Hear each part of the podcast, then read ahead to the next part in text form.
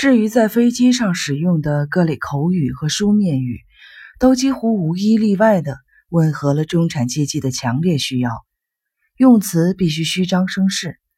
此类表达当然不一而足。最近，在一次从纽约到伦敦的班机上，我听到了乘务员声称：“您在对盥洗设施进行使用时，吸烟是不被允许的，而非简单的‘请不要在盥洗室里吸烟’。”这是个绝妙的例子，简直就是对中产阶级假斯文的定义。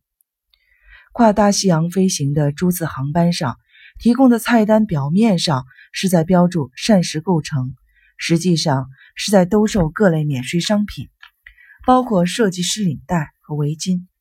这些小卡片简直是贾斯文活生生的展示厅。有一次，我乘环球航空公司的飞机旅行，发现那儿的菜单出于一时疏忽大意，将饮品写成了 drinks。当然，这完全是上等阶层的用法。不过，一般情况下绝不会有这样的疏漏，尤其是介绍菜单的时候。地蓉煎里脊、珍品嫩牛腰肉配淡味奶油芥末酱、青豌豆，同时奉上法国 Poms 葡萄种植园的佳酿。另一道菜被称作配套奶油嫩花椰菜。更有甚者。我们的菜单是基于此前多位乘客的选择设计的。如果您的主菜意向无法得到满足，请接受我们真诚的建议。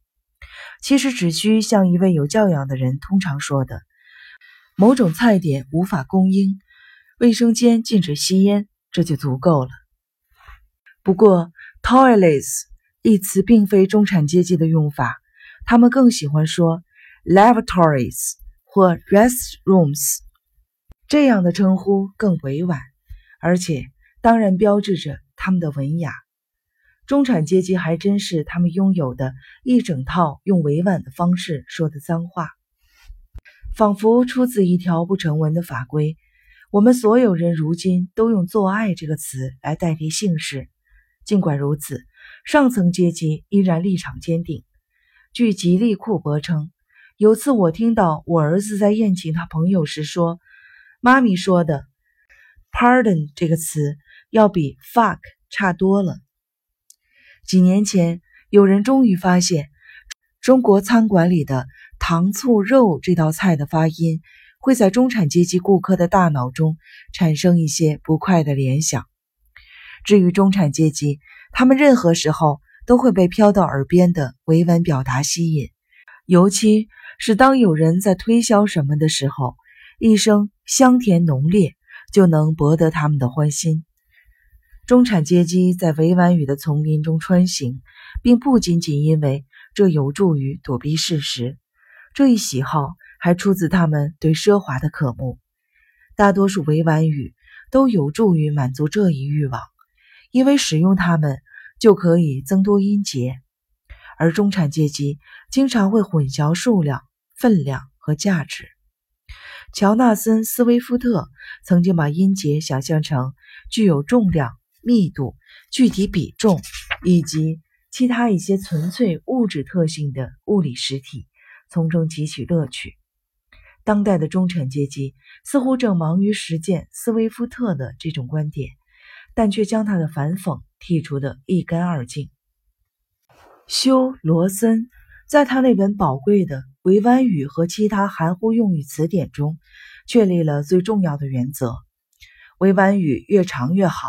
原则是，委婉语应该比它们取代的词要长，它们应该字母更多，音节更多。通常，一个词的地方要用两个或更多的词来代替。这部分是因为昂格鲁萨克逊的忌讳语和脏话一般都会很短。还因为多个词语有助于绕开一个观点，而不是直截了当的坦白观点。罗森随即整理出一套恰如其分的伪社会科学性质的模糊与虚实指数，目的是量化委婉语和代词之间的关系。指数值越高，音节的数目就越多，委婉与修饰的成功率也就越高。典型的中产阶级成员唯恐被人判定为社会地位无足轻重，因此，像明智的哲人或管理者一样，雄心勃勃的为赢得名声而运筹帷幄。因此，要他抗衡频繁使用多音节词的诱惑，几乎是不可能的。于是，他委婉的莫名其妙。的确，有时候很难明白，究竟是委婉语修饰的冲动使他发出多音节，还是出于对委婉语能赋予文字重量和光彩这一效果的向往而采用此种修辞方法。这样的问题常有发生。有人会说，他从事的工作是废铁行业，甚至是循环或回收利用工业，但不会说他是一名垃圾工人。他甚至会说他做垃圾生意。描绘职业的委婉语似乎尤其需要多音节。能用多音节提高中产阶级地位的场合实在是不胜枚举。有时候，增加音节的冲动会使中产阶级的语法更接近于平民阶层的水平。甚至低于他们自己平常能认可的水平。被动语态非常有助于满足中产阶级对多音节的需要。比如，电视记者会说：“没有伤害情况出现。”他的意思只是没有人受伤。同理，伪拉丁语是另一种有用的等级显示技巧。一位温和、无所不知、无所不能的编辑。一定会忙着挥动他的蓝铅笔，处理中产阶级的语言表达。科尔曼和雷沃特有一次问一位男士，他是否比他的父亲的境况要优越，他做了肯定的回答，并解释说：“我有硕士学位，但我的父亲只读完中学，这意味着我能够进入高薪就业阶层。”看到这番话，编辑就会一笔划掉“意味着”一词后面所有的音节。代之以“我能赚得更多”。电视剧《故园风雨后》的广告词会说：“这个礼拜，塞巴斯蒂安的饮酒问题变得越来越严重了。”编辑此时只需在“问题”一词上画叉，说话人不幸的中产阶级身份就会隐蔽的多了。就像托尔维尔和惠特曼曾经意识到的那样。由于一种特殊的地位，焦虑深深地烙刻在美国的制度中。凭借这种中产阶级增加音节的习惯，你就可以避免过分的小心谨慎。这种习惯有时会扩散到其他等级，并令其受到感染。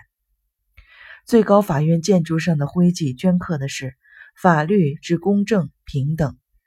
在一本叫做《就在华盛顿》的书中指出。那些在严肃、智慧和资格方面享有牢靠声誉的人们，不会需要多音节，而只会刻上一个词“公正”，因为他们在详细考察所有的五个音节之后，仍感觉一个词足以说明所有的问题。美国人就不同了，除非使用这套术语，否则他们会认为自己的社会等级将随着话语中流露出的谦逊和稚嫩而大打折扣。